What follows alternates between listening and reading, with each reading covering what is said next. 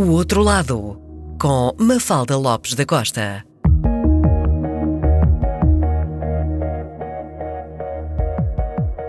Nascido em Angola, engenheiro de formação, é professor do Instituto Superior Técnico e presidente da Partex.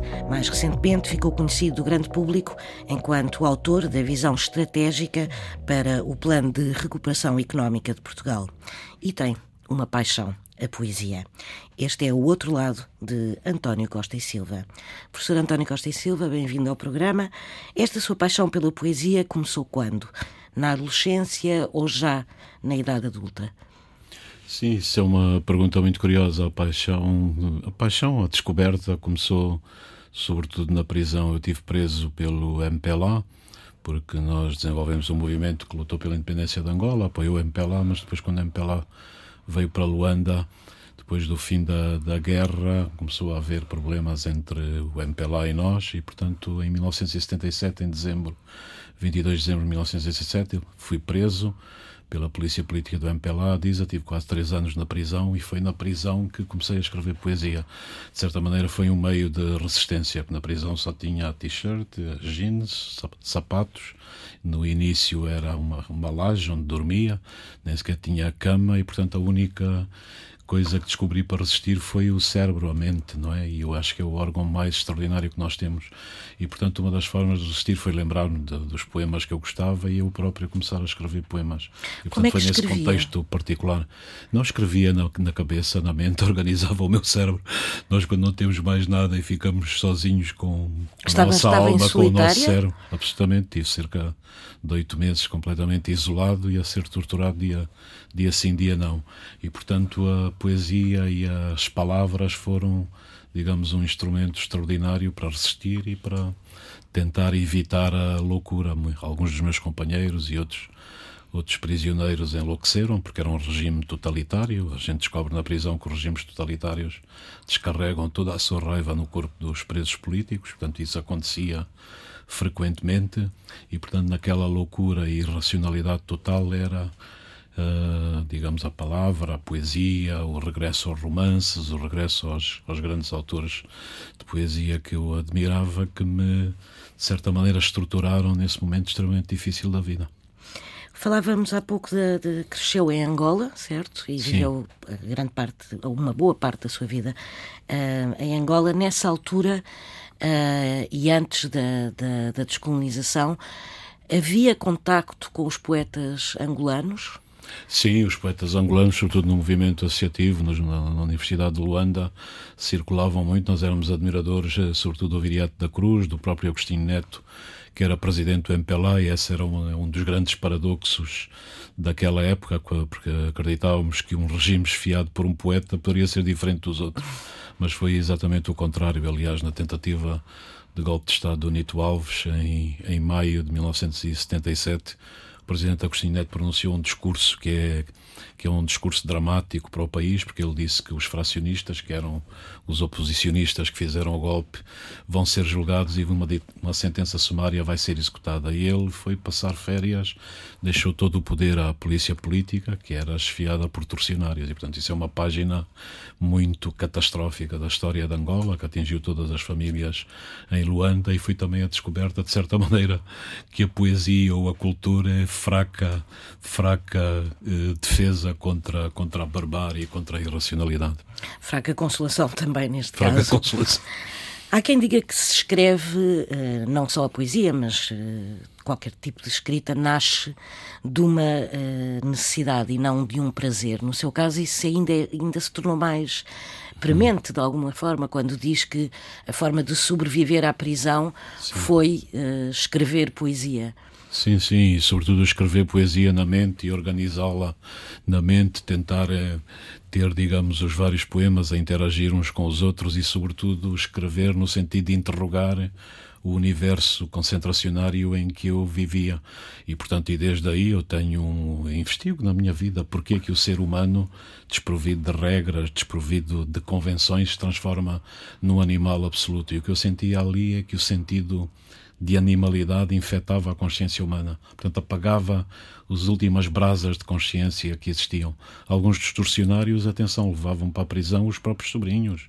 Houve um miúdo de 14 anos que foi preso porque o torcionário da DISA da Polícia Política foi almoçar à casa da irmã. O sobrinho terá discutido com ele, ele pegou nele e pô-lo na prisão durante meses. E, portanto, um regime que não Uma tem regras... de 14 anos. Um miúdo de 14 anos. E, portanto, isto mostra um bocado que quando as regras colapsam, quando não há nenhuma consciência, quer dizer, o ser humano é, é capaz do, do, pior. E, aliás, isso vê-se também nos genocídios do Ruanda, Sim. da Bósnia-Herzegovina, da, uhum. Ou como da Sérvia. o Primo Levi também. O Primo Levi na, na, na Segunda Guerra Mundial e na questão do Holocausto. Aliás, isso também um problema depois na prisão tentei explorar porque lia, gosto muito de filosofia e o Adorno depois da Segunda Guerra Mundial quando se descobriu Auschwitz ele dizia que era impossível escrever poesia depois de Auschwitz. Uhum. E, no entanto, houve grandes poetas, a começar pelo Paul Celan, que para mim é um dos grandes poetas do século XX, que nasceu na Roménia, na Bucovina, mas transformou-se num grande, grande poeta e ele desafiou o Adorno. Mostrou que era possível escrever poesia mesmo depois de Auschwitz, porque eu penso que as palavras são realmente aquilo que permanece, buscar as palavras e com elas interrogar o mundo, eh, transfigura a vida e mantém-nos realmente vivos e em consonância com o nosso tempo. Eu acho que isso é extremamente importante, sobretudo em situações dramáticas ou quando estamos no limite, como é o caso da prisão no universo concentracionário. Esses poemas que escreveu na prisão, chegou a publicá-los e sim, quantos anos depois? Sim, muitos anos depois e sobretudo respondendo a um desafio que, é, que foi do meu amigo Nicolau Santos. O jornalista publicamos, Nicolau jornalista, que publicamos vários livros em conjunto e eu fui recuperar muitos desses poemas antigos que tinha escrito. Eh, quando os escrevi foi para aquele momento específico, não foi, não foi para publicar, mas depois desse, desse desafio foi uma experiência interessante. E de qualquer maneira, às vezes leio, por exemplo, lembro-me de um poema em que eu digo que a vida é uma espécie de irmã descobrir que a vida, eu amo a vida, acho que temos que viver todos os dias com a intensidade, a intensidade máxima. Isso tornou-se ainda mais verdade porque num dos processos que se desenvolveu na prisão fui confrontado com uma simulação de, de fuzilamento. E, portanto, na prisão de São Paulo, em Luanda, a Disa, quando chegava à meia-noite e vinha nas suas ambulâncias brancas para dentro da prisão, nós sabíamos que as pessoas que iam ser chamadas iam ser mortas.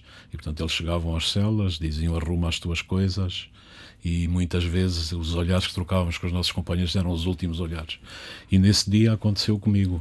E, portanto, mandaram-me arrumar as coisas, eh, confrontaram-me com uma declaração para que eles tinham, dizendo que eu era um espião da CIA. Portanto, eu recusei assinar essa declaração porque para já era, era mentira e se assinasse estava completamente condenado e portanto resolvi resistir e não e não claudicar. Eles puseram uma venda à volta dos olhos, meteram-me numa ambulância, numa das ambulâncias, algemaram-me, fui para fora da prisão eh, fizeram uma simulação de, de, de, fuzilamento, mas as armas não, não dispararam, nunca soube porquê.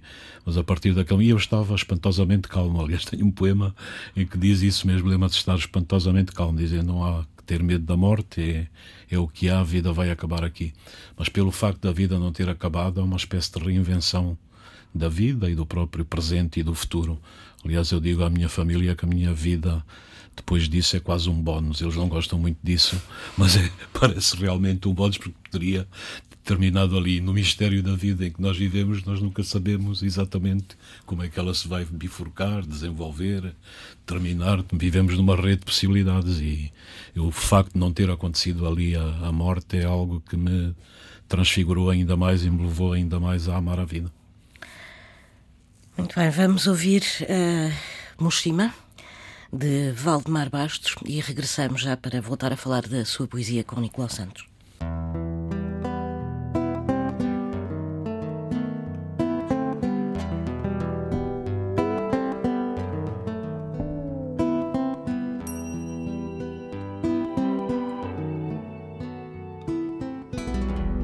Si wangambe wanga wamye kungibeke asantana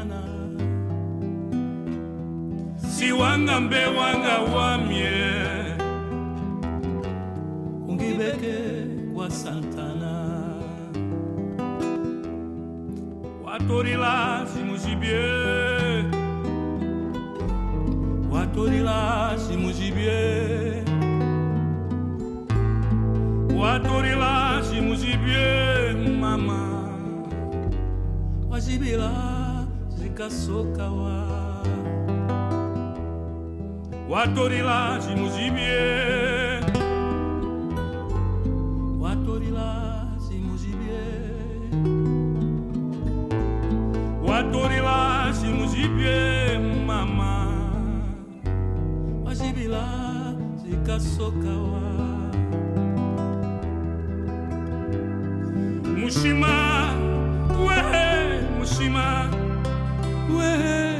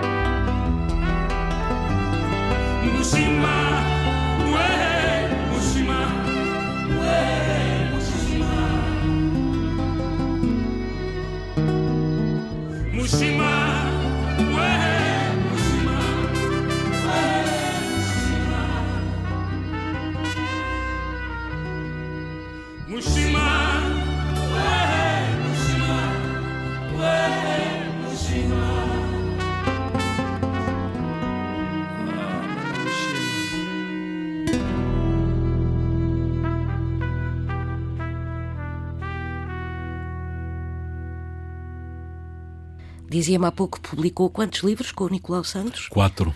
Quatro livros com o jornalista Nicolau Santos. E o repto partiu de si ou, ou do Não, Nicolau? foi dele, foi dele. Eu nunca teria publicado se fosse só por mim. Eu Não é que é o publicado? entusiasta. Não, porque repare, eu de- depois na prisão, quando pude ter acesso à escrita, aos cadernos, comecei, os poemas que tinha na cabeça, a pô-los no papel. Comecei também a fazer novelas, eh, que era outra maneira de resistir, tentar estruturar romances, novelas, e tenho lá em casa gavetas cheias desses papéis, são gavetas antigas, mas depois a vida. É, é mesmo os romances na gaveta. Exato, é romances na gaveta. A vida transforma-se num, num, numa espécie de vórtice tão, tão grande que é difícil depois termos os momentos para reorganizar isso. E, e também, como nunca tive nenhuma pretensão específica de ser escritor ou, ou poeta ou reconhecido como tal, foi, fui deixando. Agora o Nicolau, quando me desafiou, disse realmente há aqui material, vamos, vamos a isso. E como é que se escreve um livro a quatro mãos? um livro a quatro mãos, de poesia, é extremamente difícil dizer como. Eu penso que há aqui dois caminhos separados, eh, bifurcados, que depois convergem ou se encontram, e, e foi essa a temática. Portanto, tentar eh, desenvolver tópicos e à volta deles de construir, portanto, os poemas, ou ver os poemas que estão escritos, como é que se articulam com isso. Não é algo premeditado, foi algo suscitado pela vida e que uniu, digamos, nessa plataforma de convergência através de tópicos diferenciados. O primeiro chamava-se Jacarandá e Mulemba, portanto é um, um livro de homenagem sobretudo à África. Acho que quem nasce em África é fortemente marcado por esse contexto. Ainda por cima eu nasci no, no grande Planalto Central angolano, portanto, dos espaços imensos, o, horizonte que se perde, a intensidade, portanto, das pessoas, a generosidade, o cheiro da terra, das frutas e, sobretudo, a liberdade, porque são espaços eh, imensos e de extraordinária liberdade. E, portanto, isso ficou sempre associado a mim com outro contraste brutal, que é pouco a pouco perceber, mesmo muito criança, a opressão colonial a pessoas e, sobretudo, escolas de historiadores em Portugal que defendem que o regime colonial não era tão opressivo como outros. Eu estou inteiramente em desacordo. O regime colonial português foi extraordinariamente opressivo. O meu primeiro ato político deu-se quando tinha nove anos. Portanto, andava a passear com a minha bicicleta e passei pelo, pelo posto, o posto administrativo, onde estava o chefe do posto que tinha uma série de pessoas, os contratados, como eles chamavam, portanto, que foram às, às aldeias, uhum. prenderam os angolanos eh, e concorrentes, e estavam acorrentados para serem embarcados em caminhonetas para irem trabalhar nas roças de café no norte de Angola. Aliás, os poetas angolanos, o Viriato da Cruz, o Mário Pinto Andrade, o Mário António tem muitos poemas sobre, sobre essa questão do contrato, que era a violência máxima, arrancar as pessoas ao seu contexto familiar, mandá-las para o norte do país e, portanto, era um sistema altamente opressivo. E eu reagi logo aí, tinha cerca de nove anos e fui perguntar aos meus familiares e ao próprio chefe de posto porque é que estavam a fazer aquilo àquelas pessoas, porque era realmente uh, inaceitável e fui buscar comida e água e, e para, para, para lhes dar e é daí que vem também um bocado a minha rebeldia que depois culminou no movimento associativo na Universidade de Luanda, na contestação aberta ao regime colonial. Não, isso já foi em Luanda. Já. Mas esse episódio da sua infância ocorreu aonde? Na terra onde nasci, em Catabola. Em Catabola. Sim, que era no, no tempo colonial chamada Nova Sintra.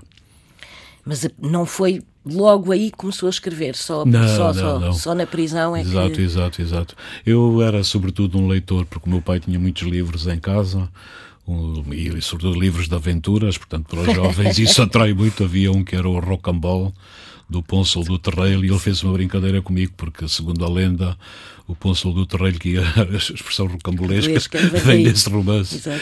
E entretanto, ele, segundo a lenda, estava meio cego no fim da vida e tinha as peças todas num tabuleiro de xadrez, derrubou o tabuleiro. E é evidente que as peças, as peças que pôs de pé, portanto, ele tinha de pé as que estavam vivas e, e deitadas as que estavam mortas. E segundo a lenda, quando ele pôs as peças em cima, confundiu alguns dos mortos com os vivos. E a primeira vez que eu disse ao meu pai, mas esta personagem já tinha morrido há três livros atrás. Ele contou uma história e disse: Agora vais descobrir aquelas que, que ele, entretanto, tornou a, a pôr no romance com vida e quando já estavam mortas. E eu achei essa história também rocambolesca ela própria. É fantástico. Vamos ouvir de Elis Regina e Tom Jobim, Águas de Março.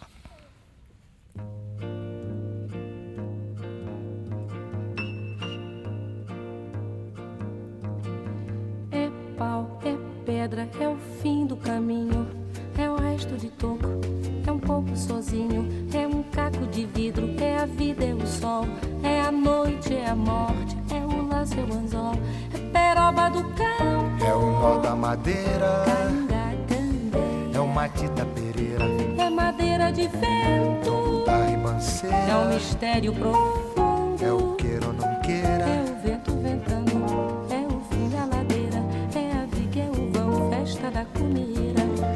Chuva chovendo, é conversa ribeira das águas de março. É o fim da canseira. É o pé, é o chão. É a mastradeira. Passarinho na mão. Pedra de atiradeira. É uma ave no céu. É uma ave no chão. É um regato, é uma fonte. É um pedaço de pão. É o fundo do poço, é o fim do caminho. No rosto desgosto, é um pouco sozinho. É um estrepe. É um prego.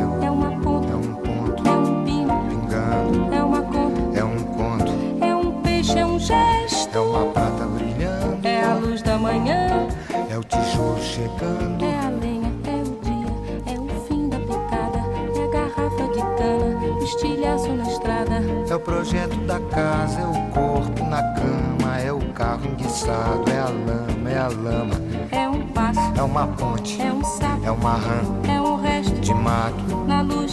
da manhã.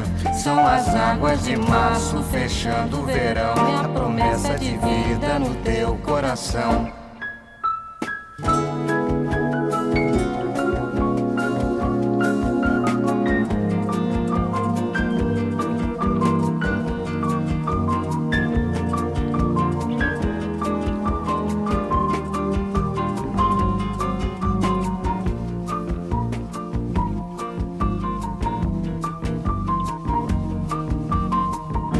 Uma cobra, é um pau. É João, É José. é um espinho, Na mão. é um corte. No pé. São as águas de março fechando o verão, é a promessa de vida no teu coração. É pau, É pedra. é o fim, do caminho. é um resto, de topo. é um pouco, Sozinho. É um passo, é uma ponte. é um sapo, é uma rã, É um belo horizonte. É uma febre terçã. São as águas de março fechando o verão, é a promessa de vida no teu coração. Pau. Edra, In. inho, Peixe. coco, Oco.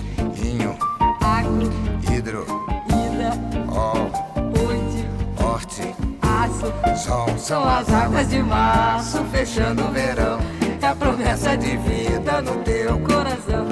Padaba, Badi Baziza, Zazaziza, Azanamenya, Andandede, Bandandede, Bandandede,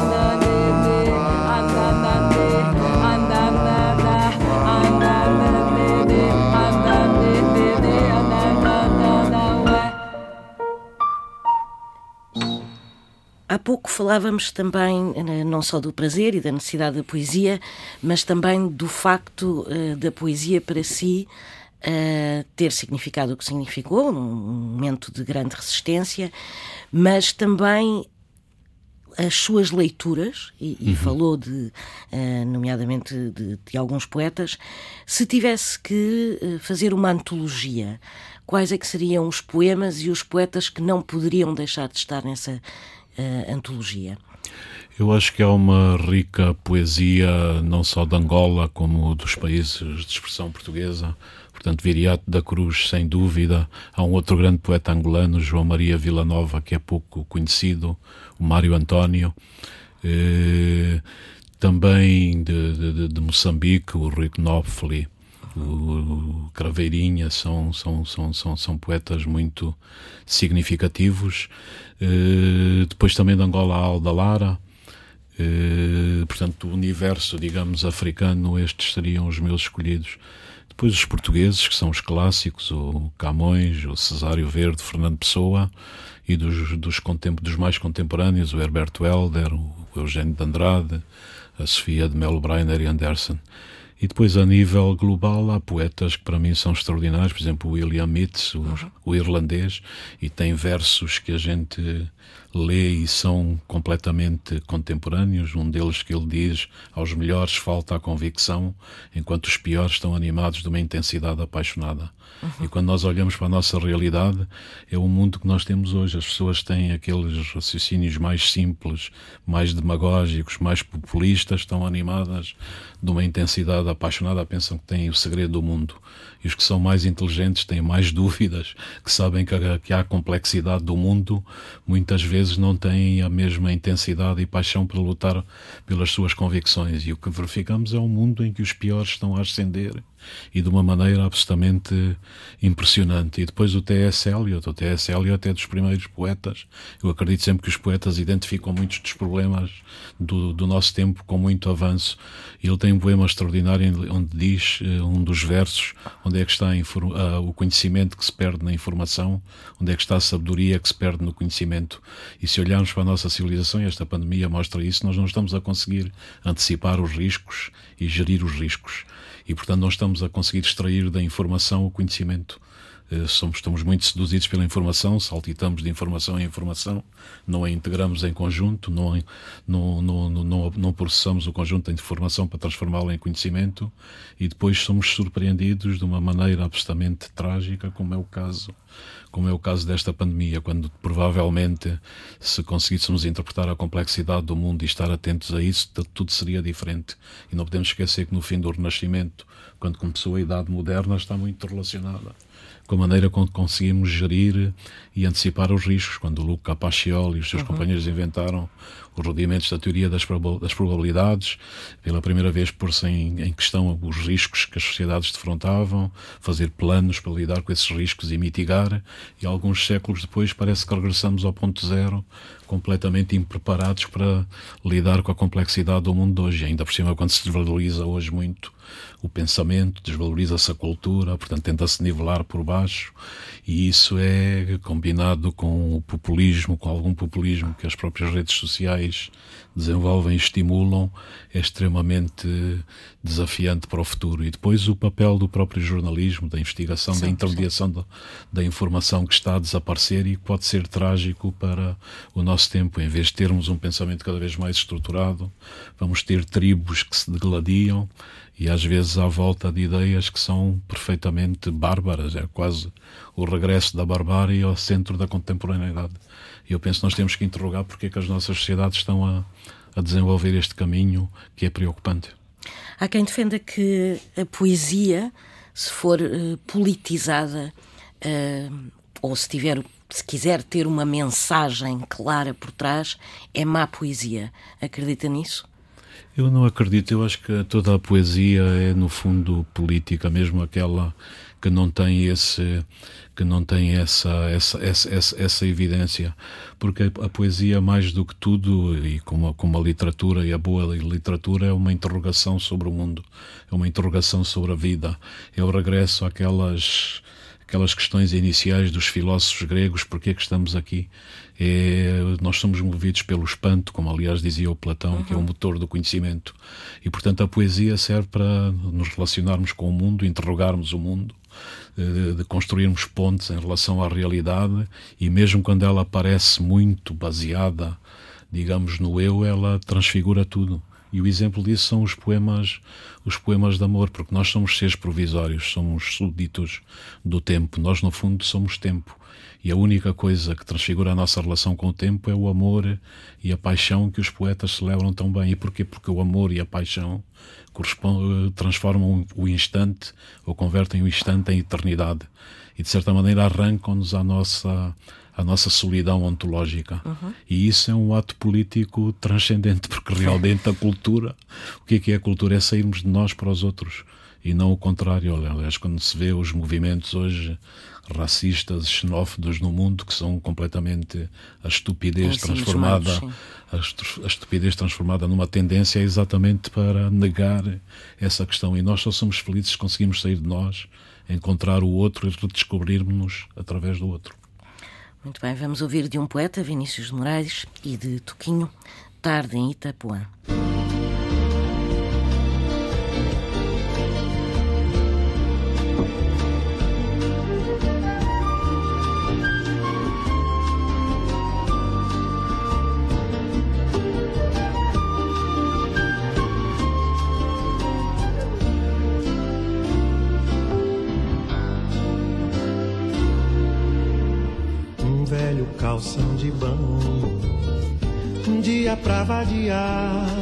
Um mar que não tem tamanho e um arco-íris no ar. Depois na praça caí Senti preguiça no corpo e numa esteira de vinho. Beber uma água de coco é bom. Passar uma tarde em Itapuã. Ao sol que arde em Itapuã. De amor em Itapuã. Passar uma tarde Itapuã. Ao sol que em Itapuã.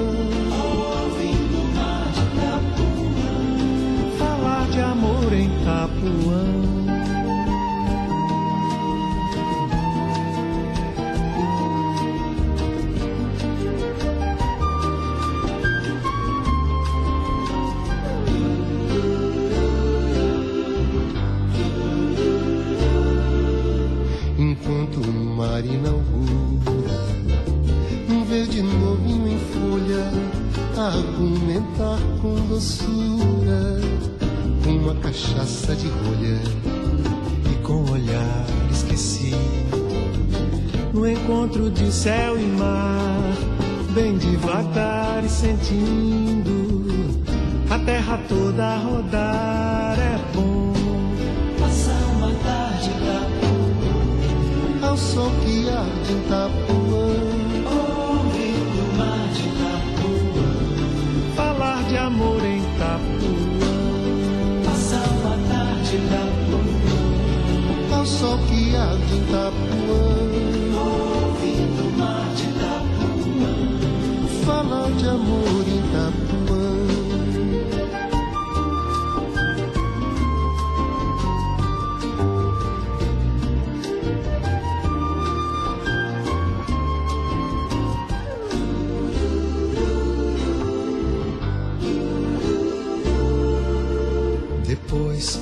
sentir o arrepio do vento que a noite traz e o disque, disque macio que brota dos coqueirais e nos espaços serenos, sem ontem nem amanhã, dormir nos braços morenos da lua de Itapuã.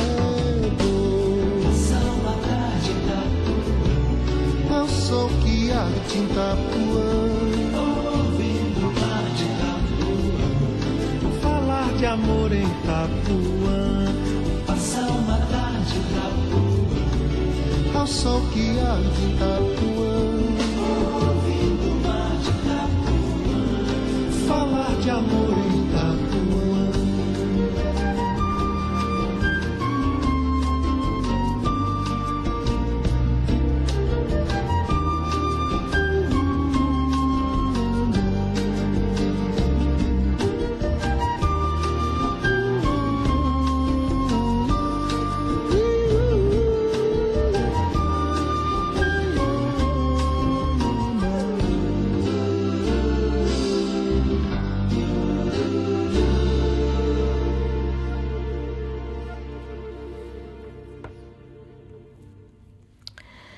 Gostava só de lhe perguntar o que é que acha do epíteto que lhe deram de engenheiro poeta. Eh, acho, acho muito bem. Portanto, as pessoas quando falam disso é no sentido depreciativo. É? Por, é, eu penso que sim. Nós vivemos num país que tem extraordinários poetas e quando as pessoas dizem que ele é um poeta é no sentido de estar desligado da realidade, não sabe o que diz, é um lunático. Uhum. E é uma pena impressionante num país como o nosso, que tem um dos grandes, eh, digamos, cultores da língua, que é, que é Camões, que tem um Fernando Pessoa, que tem poetas de dimensão universal. Portanto, estás sempre a desvalorizar a poesia nesse contexto. Para mim, eu sinto isso como, como, como um elogio. Portanto, é para o lado que durmo melhor e, portanto, acho que aqueles que desvalorizam a poesia, desvalorizam a cultura, que desvalorizam a linguagem, estão exatamente no campo errado da história. E, e acho que ser poeta ou ser reconhecido como tal é, é realmente importante nesta relação que nós estabelecemos com o mundo. Porque se não for a poesia, se calhar muitas vezes não vale a pena viver. Portanto, eu tenho pena daqueles que não são, não são seduzidos pela poesia, não são seduzidos pela linguagem, não são seduzidos por essas formulações extraordinárias que os poetas fazem e os filósofos e os escritores, porque é isso que transforma a nossa relação com o mundo e nos faz acreditar na vida. Uh, Humberto Eco defendia que uh, a história não anda nem para a frente nem para trás, mas anda a passo de caranguejo, ou seja, anda para os lados. Concorda com esta afirmação do Humberto Eco? Em certa medida, sim, porque se nós verificarmos o que é que hoje estamos a descobrir na altura em que a civilização está na, à, beira de uma nova transformação tecnológica extraordinária, com as novas tecnologias digitais.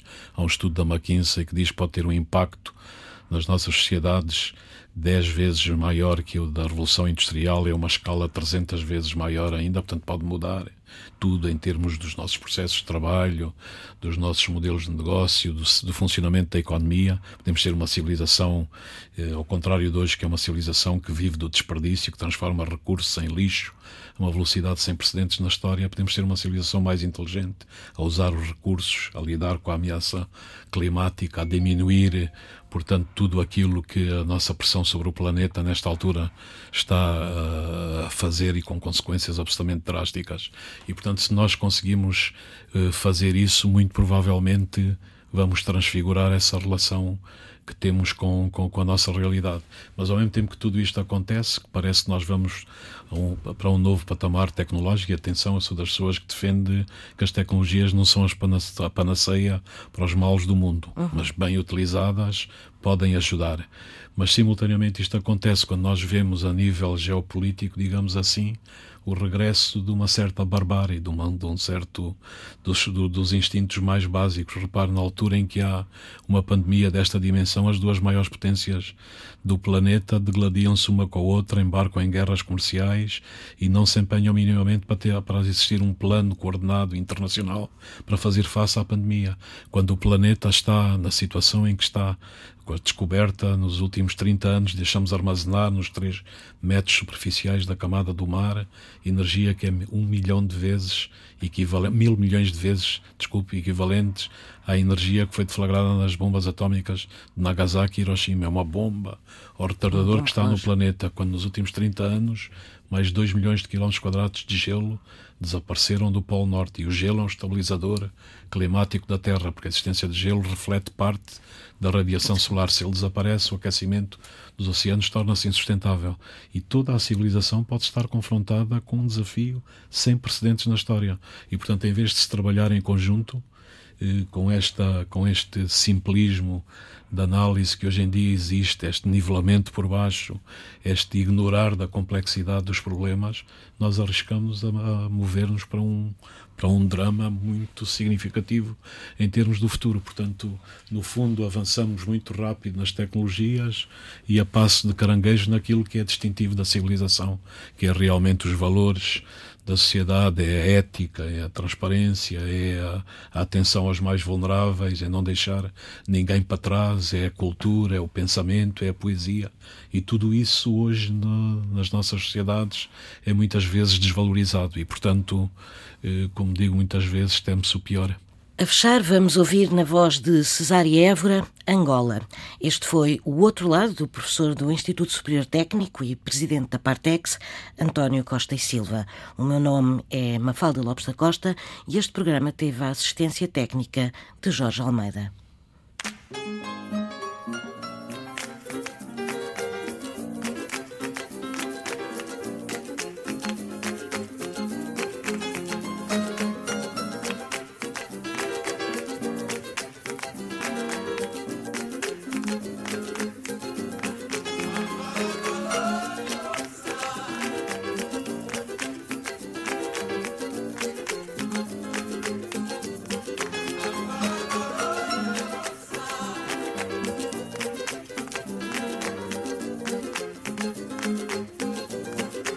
És vida sapiens a viver, paródia de noite machê, sem cama com sabura.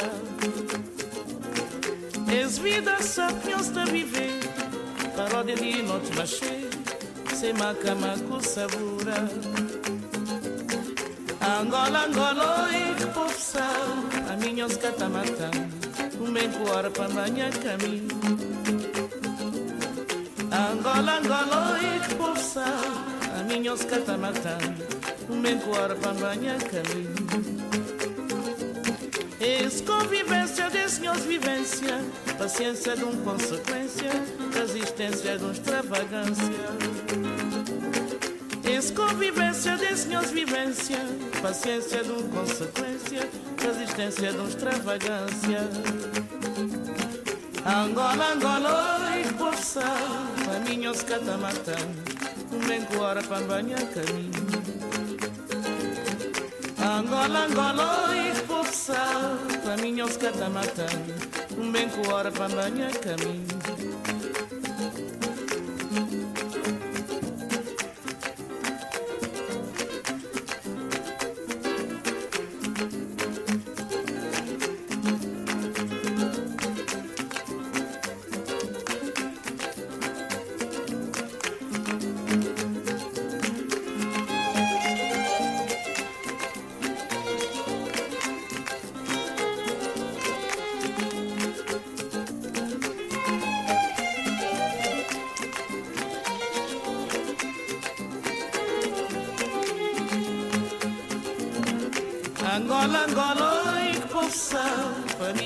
os catamatando, um bem com hora para banhar caminho. Angola, Angola, que poça, a minha os catamatando, um bem com hora para banhar caminho. Esse convivência de senhores vivência, paciência de uma consequência, resistência de extravagância. Esse convivência de senhores vivência, paciência de uma consequência, uma extravagância. Angola, Angola e povo a minha os catamatando, um bem com hora para banhar caminho. Angola, Angola e povo a minha os catamatando, um bem com hora para banhar caminho. Angola, Angola e povo a minha os catamatando, um bem com hora para banhar caminho. Angola, Angola e povo a minha bem com hora para banhar caminho. Angola, Angola e povo a minha bem com hora para banhar caminho. Angola, Angola e povo a minha bem com hora para banhar caminho.